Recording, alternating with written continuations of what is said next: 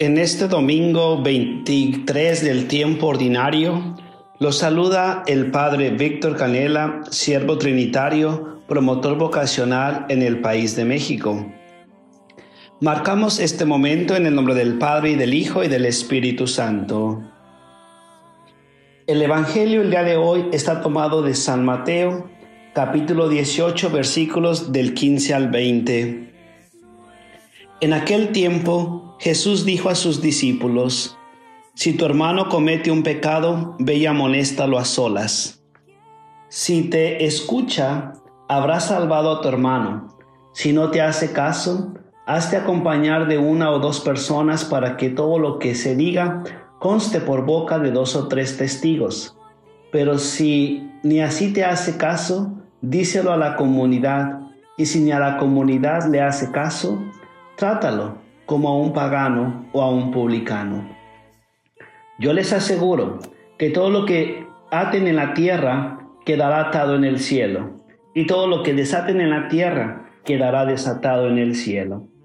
Yo les aseguro también que si dos de ustedes se ponen de acuerdo para pedir algo, sea lo que fuere, tu Padre Celestial se lo concederá, pues donde dos o tres se reúnen en mi nombre, Ahí estoy yo en medio de ellos. Palabra del Señor. Gloria a ti, Señor Jesús. Las lecturas de este domingo nos centran en tres temas importantes para la reflexión. El primero de ellos es la corrección fraterna. El segundo es el perdón, la misericordia y el tercero es la oración. Podemos encontrar que dentro del primer tema, que es la corrección fraterna, el Señor nos permite ver el pecado de omisión, que cada vez se hace constante en nuestras vidas, en la actualidad. La propuesta de Dios a través de Jesús y del profeta Ezequiel es muy buena, porque no podemos hacernos más de la vista gorda diciendo que no sé nada, no pasa nada y no sucede nada en nuestra sociedad, en nuestras familias o comunidades. Por eso es importante poder ver que la gran mayoría de nosotros que somos padres, madres de familia, sacerdotes o líderes de las comunidades, entendemos plenamente lo que el Señor está diciendo a través de Jesús y del profeta Ezequiel. Cuando Dios habla a nuestras conciencias y nos muestra que nuestros hijos, filigreses o prójimos están haciendo cosas no correctas que los llevarán a la muerte, tenemos que corregirlos o invitarles a cambiar su vida. El Señor nos anima a no tener miedo para corregir, nos llama la atención y nos dice que es una buena misión.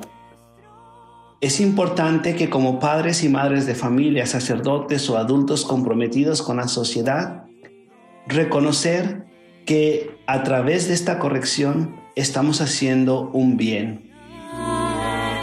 Y si la corrección es para nosotros, es poder aceptar ese bien. El Evangelio, por su parte, sigue reafirmando y amplía la, propuesta del profeta Ezequiel cuando nos dice, díselo en secreto, díselo a la comunidad, díselo a dos o tres, y si no, trátalo como a un pagano o a un publicano. La pregunta que yo me hago es, ¿cómo trató Jesús a los paganos y publicanos? Jesús de acuerdo a los evangelios, trató a los paganos y publicanos con amor, con misericordia. Hay veces con una palabra fuerte, pero al final los trató con compasión. Veamos qué hizo con Mateo, con Saqueo, con el general romano. Ahí podemos ver que él se acercó, reconoció que habían pecado, les perdonó, miró su fe y ellos se convirtieron y cambiaron. Es importante poder ver que tanto el profeta Ezequiel como Jesús concluyen Si tú amonestas a tu hermano y cambia, él no morirá, tampoco tú morirás. Si te escucha, habrás salvado a tu hermano. En este versículo bíblico, Jesús nos hace que participemos del plan de salvación.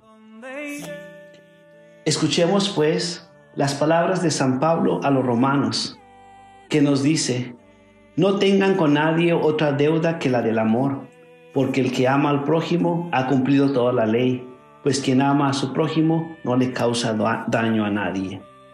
Que el Señor nos dé la gracia para poder permanecer unidos en el amor, para saber amar y entregarnos. Que nos dé la gracia para no seguir haciendo daño, sino buscar hacer el bien y la voluntad de Dios. El Señor esté con ustedes y la bendición de Dios Todopoderoso, el Padre, el Hijo y el Espíritu Santo, descienda sobre ustedes y los acompañe siempre. Quédense en la paz de Cristo.